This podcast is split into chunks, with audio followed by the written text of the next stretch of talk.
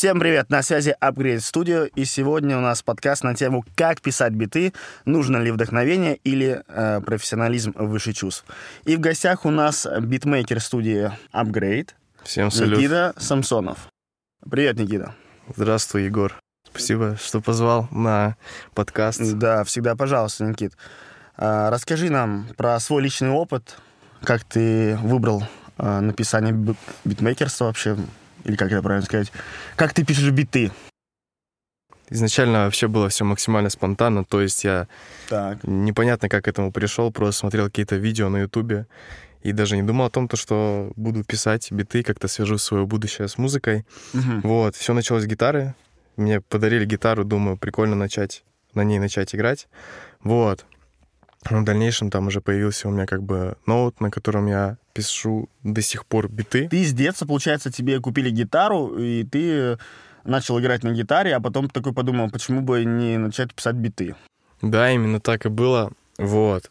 А, слушал просто какое-то время там того же, например, Коржа, Мгм. и э, очень сильно нравились эмоции, которые он передавал в своих треках, и хотелось тоже что-то подобное делать. А, начал писать что-то свое, музыку. А, с FL начал. Я не знаю, по-моему, все начинают с FL Studio, а, и в Ну, дальнейшем уже Не переходят. обобщай. Не Нет? все А начинают. вот ты с чего начал? Слушай, я начинал... э, Кстати, я тоже начинал с FL. Да, да, было такое. Я ее открыл первый раз еще, когда учился в школе. Ну, буквально на два раза открыл, и все. И, и не понял ее. Мне не очень зашло. И я потом стал работать в Аблетоне. Это какой год был? То, что... Слушай, это я не могу точно сказать, какой год, но, наверное, 14 может быть. Там, ну, представляешь, какая фэлка еще была там? Вообще никакая. Ну, Если во-первых- сейчас она еще нормальная, как бы, то тогда она... Да, старая версия, и мне кажется, столько информации не было в интернете, Мгм. чтобы начать изучать ее нормально. Да, да, да, это, это факт, это факт.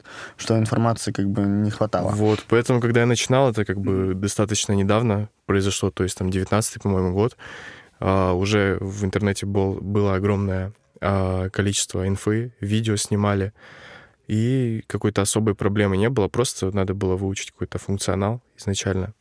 А, И вот потихоньку вникал в это все и как-то начал писать биты. Уже потом пришел к тому, то, что начал как-то пытаться продвигать свои биты вот в 2020 году. А, и по сей день занимаюсь этим. А, работаю с артистами, а, беру э, на сведения некоторых людей. А, вот такая тема. То есть ты, э, помимо того, что пишешь биты, так еще и сведения делаешь. Да, интересно было. Просто два года я занимался сольным творчеством, и как бы тратиться на звукорежиссера, Мгм. вот эта тема вся. А, Я начал изучать звукорежиссуру, как бы сводил себя сам. Было самому интересно. Вот, а, например, сейчас я до сих пор учусь.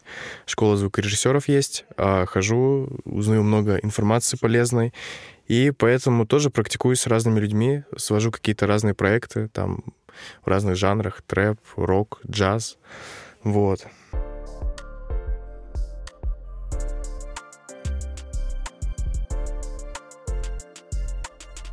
Талант и труд. Вдохновение или профессионализм выше чувств. Вот на первых порах изначально, а, наверное, первый год или два, мне кажется, все пишут исключительно по вдохновению. Мгм. То есть ты там, может, услышал какой-то трек прикольный, хочешь сделать что-то похожее, услышал какой-нибудь звучок там в плагине, и тебе стало интересно, ты начал этим этим вдохновился, начал что-то писать. Да, вот некоторые люди думают, например, то, что это легко, там, все дела, но Мгм. когда уже проходит эта творческая стадия, так скажем, когда ты изучаешь, изучаешь, изуч- изучаешь, вот, а, начинается момент, когда ты уже полноценно работаешь, то есть тебе нужно какой-то план выполнить, например, по битам или, ну, по заказам, по сведению, когда ты уже сидишь целенаправленно это делаешь. И тогда уже, наверное, больше... Короче, не творческий процесс. То есть уже, э, ну, это как раз, может быть, и отличает профессионала от любителя, да? То есть, когда любитель, он больше все-таки на чувствах такой. То есть, у меня сегодня плохое настроение, и я не буду сегодня ничего писать, а профессионал вот это нет, как бы нужно, и он отбрасывает вот эти все чувства, а, вот. То есть, как бы там и есть о, творческая часть, да, в написании, как бы, но он все же и понимает, что, как бы, по дедлайнам, допустим, он должен это сделать в такой-то срок. А, наш старший звукорежиссер Илья на студии Upgrade очень часто говорит то, что нужно цепляться за эмоцию какую-то в треке. Mm-hmm. Вот это тоже момент должен присутствовать. То есть, если ты слышишь...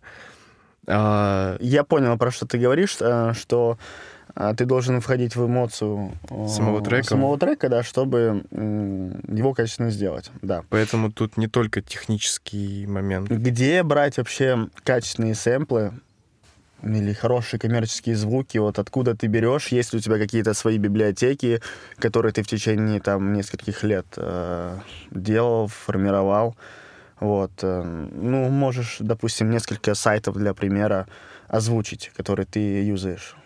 А, все зависит от а, сэмплов, которые тебе нужны. Например, для драм партий а, советую просто тупо качать себе подряд паки и из них уже выбирать сэмплы, которые ты будешь использовать в своих битах, треках, инструменталах. Вот. А по поводу, например, каких-нибудь лупов, тоже зависит от жанра, в котором ты пишешь. Да, очень важно, наверное, сначала понять, что за жанр у тебя, да, а потом уже искать под него определенные библиотеки сэмплов и формировать как раз там, ну, где на жестком диске или у кого как, а, под определенные жанры свои библиотеки хороших звуков. Ты так делаешь? Да, надо просто испробовать много, и все. Вот, например, для Deep House мне очень нравится э, Sample Packs от Vengeance. Mm-hmm. Там различные лупы перкуссионные, там сэмплы ударных также, и как бы хорошего достаточно звука, качества. Использую часто, когда пишу что-то в таком стиле. А платишь вообще за какие-то подписки? А, слушай, есть некоторые плагины, которые слишком проблематично пиратить, mm-hmm. поэтому э, плачу. Например, есть плагин хороший, Arcade. Вот, в нем очень много каких-то вокальных лупов, ну, воксы. Mm-hmm. Я думаю, ты слышал там, но ну, в основном там в трэпе каком-нибудь. Там также есть библиотеки с засэмплированными там гитарами, пианино, всякие такие штуки. Угу. Интересное звучание. Которые можно использовать. Да, вот единственный плагин, за который я плачу, потому что интересный звук там а, можно накрутить. Ну, если я правильно понял, то есть, э, если ты берешь, скачиваешь какой-то пак, да, вот, и используешь там луп, допустим, гитары, какую-то мелодию, вообще по правам в дальнейшем ты это как бы, ну, можешь использовать, э, или там определенные э, вещи нужно еще проделать с этим. То есть там некоторые, я слышал, э, берут луп, понижают тональность, либо его как-то, ну, питчат, да, режут там, чтобы не был узнаваемый. Но они при этом и заплатили за э, эту библиотеку, вот. Стоит так делать? Или если ты уже заплатил один раз, ты можешь луп использовать в своем треке и спокойно монетизировать? Слушай, я часто встречаю какие-то треки, которые доступны на всех площадках, и там использовались лупы, например, из таких плагинов. И я не замечал то, что какие-то проблемы есть у этих исполнителей. Все-таки мне кажется, то, что ты платишь, и как бы проблем нету с авторскими правами. Как ты подбираешь звуки при написании бита? А, чем руководствуешься, на что ориентируешься? И используешь ты вообще референсы при написании?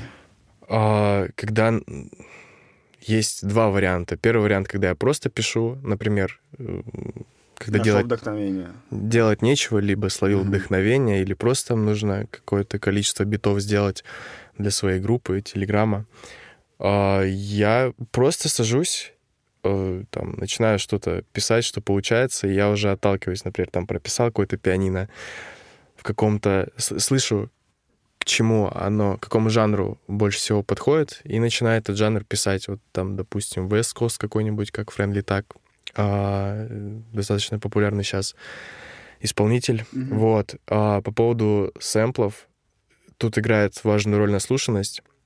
То есть ты должен а, большое количество треков, песен, битов в данном а, жанре отслушать, чтобы ты понимал, какие сэмплы там можно использовать, какие будут неуместны. Большая проблема у новичков то, что они, например, используют сэмплы, которые ну никак не вяжутся с жанром, который они пытаются э, написать.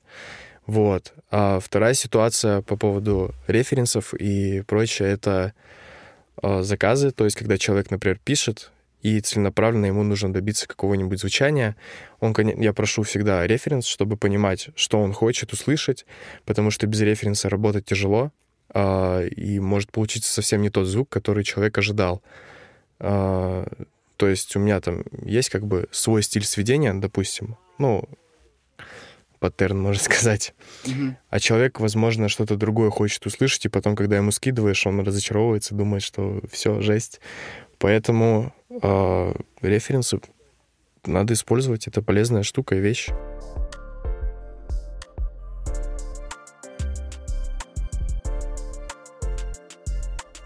Хотелось бы поговорить еще про юр-часть, э, именно про типы лицензии на биты, и как артисту, которому понравился бит, допустим, на каком-то сайте, грамотно связаться с э, его аранжировщиком, скажем, битмейкером, да, э, что нужно там заключить договор, э, как правильно вообще его купить, чтобы в дальнейшем при релизе этого бита не возникало каких-то авторских проблем, ну и вообще в целом как бы как это все правильно организовать.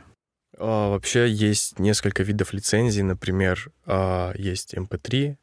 Ну, короче... MP3? Это называется у, в СНГ, наверное, по большей части, mm-hmm. типа вот MP3 лизинг, WAV лизинг, а, трекаут лизинг и эксклюзив.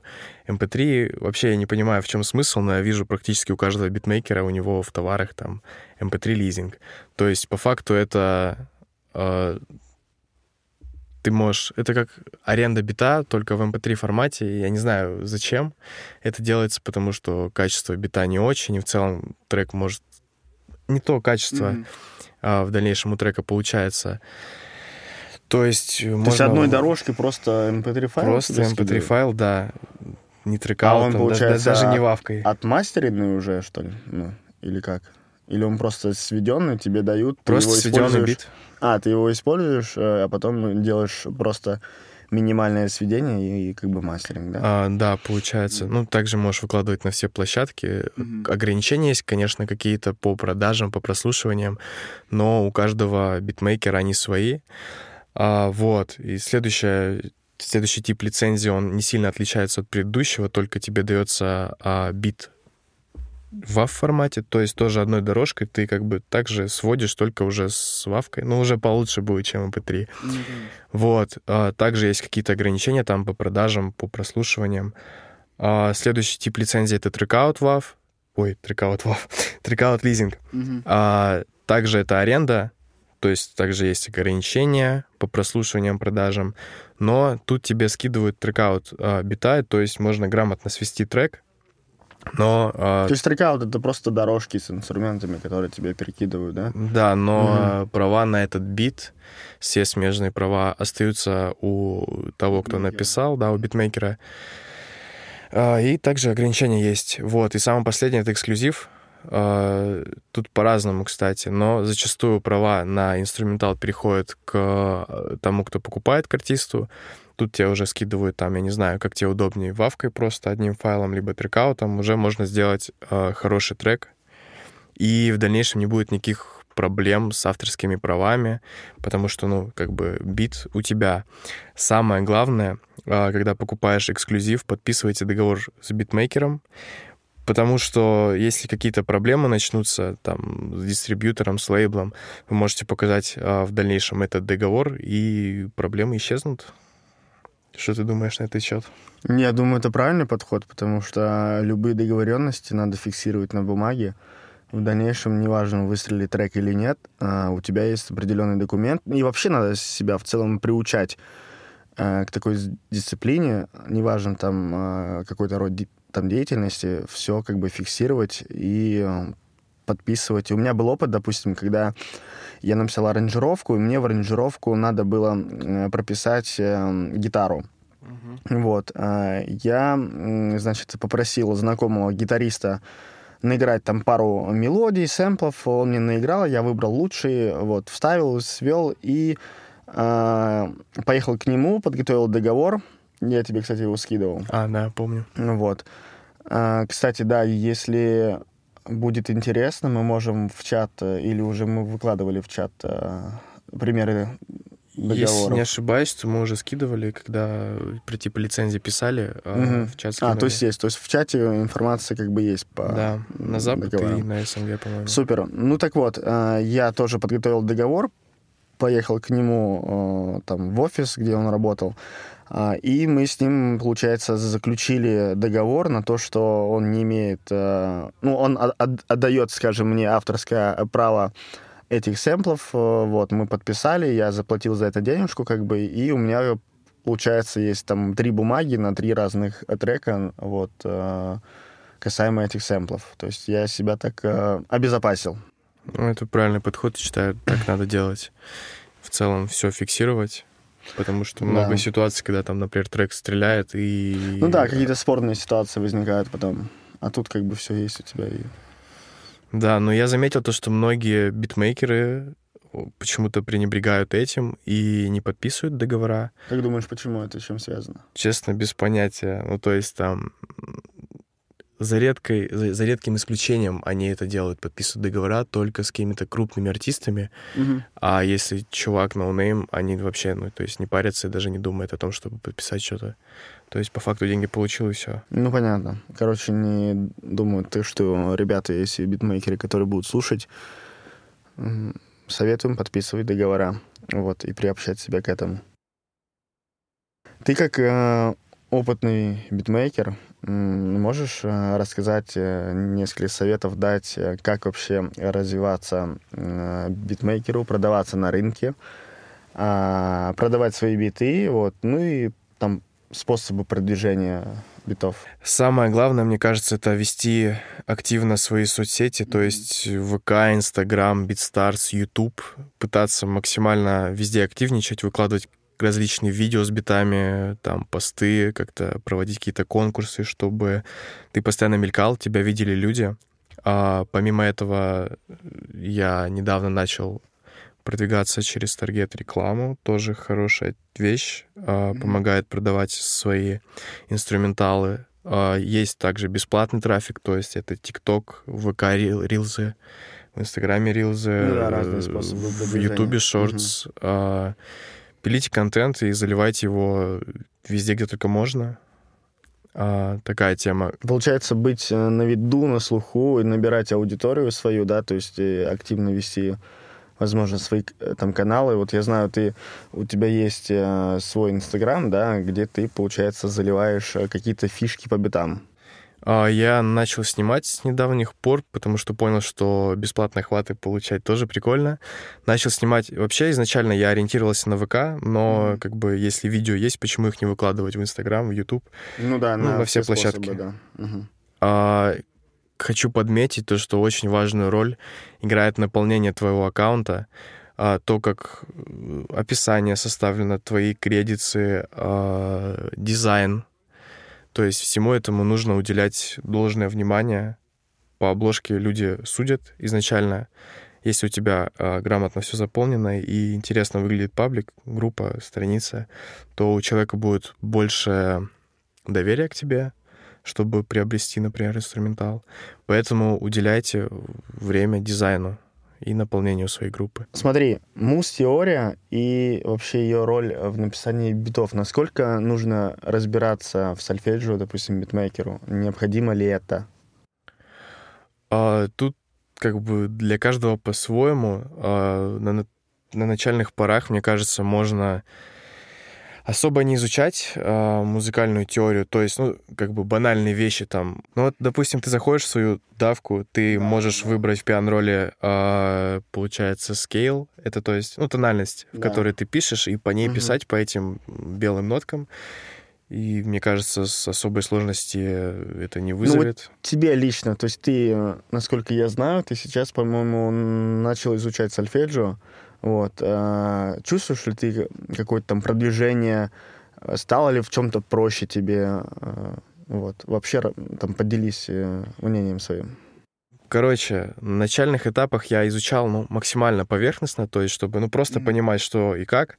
Вот, в дальнейшем, мне кажется, полезно будет каждому битмейкеру, аранжировщику, да любому музыканту начать изучать сольфеджио, а, что как устроено в музыке, то есть там прогрессии, всякие круги, квинтоквартовые, ой, модуляция, да. Mm-hmm. Интересно это все, и в целом будет легче а, в дальнейшем разные жанры писать. Вот то есть, когда ты пишешь только трэп, ты, э, ну, есть какой-то паттерн, который ты всегда используешь по мелодиям, допустим. Ну, определенная гармония, да? Да, определенная гармония, ты ее используешь. А когда ты переходишь, например, в джаз, там абсолютно там другие гармонии, а, различные аккордовые последовательности, mm-hmm. ступени и так далее, которые нужно использовать, чтобы добиться этого звука.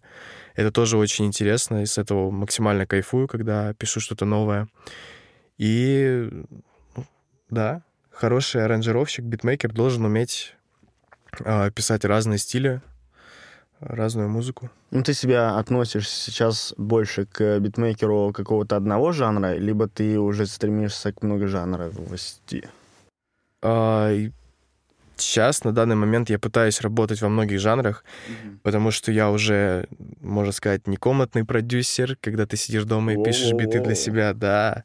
Вот, я работаю на студии Upgrade, а, то есть мне постоянно приходят какие-то заказы, там может быть джаз, рок, хип-хоп старый. Попса. Попса, кальян рэп, вот. А, поэтому приходится писать разную музыку. И в целом это интересно, ты взаимодействуешь с разными людьми, для себя берешь что-то новое, изучаешь. А, вот. Поэтому всем советую изучать разную музыку, слушать разную музыку. Это очень полезно. Надо научиться кайфовать от всех жанров. Мне кажется, вот это... Ну да, определенный вкус выработать и наслушанность, наверное, чтобы там подчеркивать некоторые фишки в том же продакшене каких-то треков. Ну, полностью с тобой их. согласен. Вообще у тебя, может быть, есть какие-то кумиры, э, за которыми ты следишь, э, черпаешь информацию? А именно за битмейкерами, которыми я слежу, это по большей части, наверное, современная музыка. Это трэп какой-нибудь Вайго, Visa Gang Beats, там, ну, такие, короче, парни, которые пишут трепчину.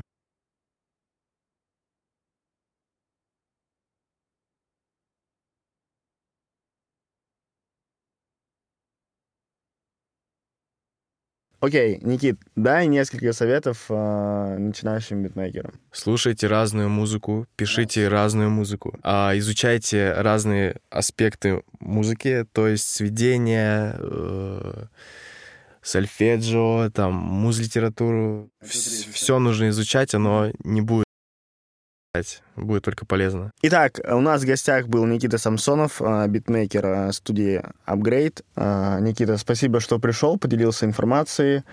Надеюсь, она будет полезна. Спасибо тебе большое, Егор, то, что позвал. Всем спасибо. Это был Upgrade подкаст.